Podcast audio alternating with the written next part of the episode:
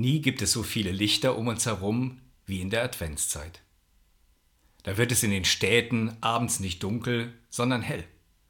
So viele Lichter leuchten in den Weihnachtsdekorationen. Aber auch in vielen Vorgärten und aus so manchem Fenster leuchtet es hell. Weihnachten ist ein Fest der Lichter.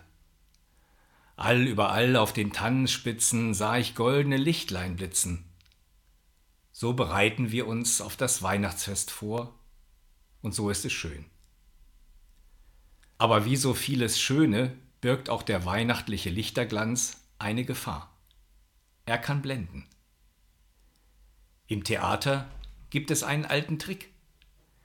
Wenn die Zuschauer nicht sehen sollen, was sich auf der Bühne abspielt, dann werden rund um die Bühne viele Lichter angeschaltet.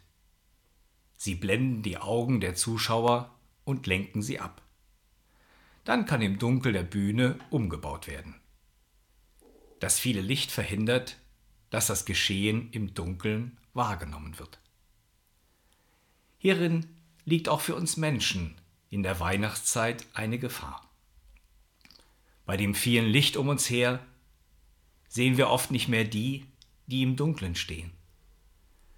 Da sind die Menschen, die einen lieben Menschen verloren haben, andere bangen durch die Corona-Pandemie um ihre wirtschaftliche Existenz oder gar um ihre Gesundheit.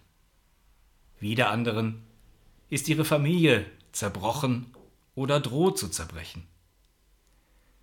In ihrem Leben wird es durch die vielen Lichter im Advent nicht heller. Oft ist so das Gegenteil der Fall.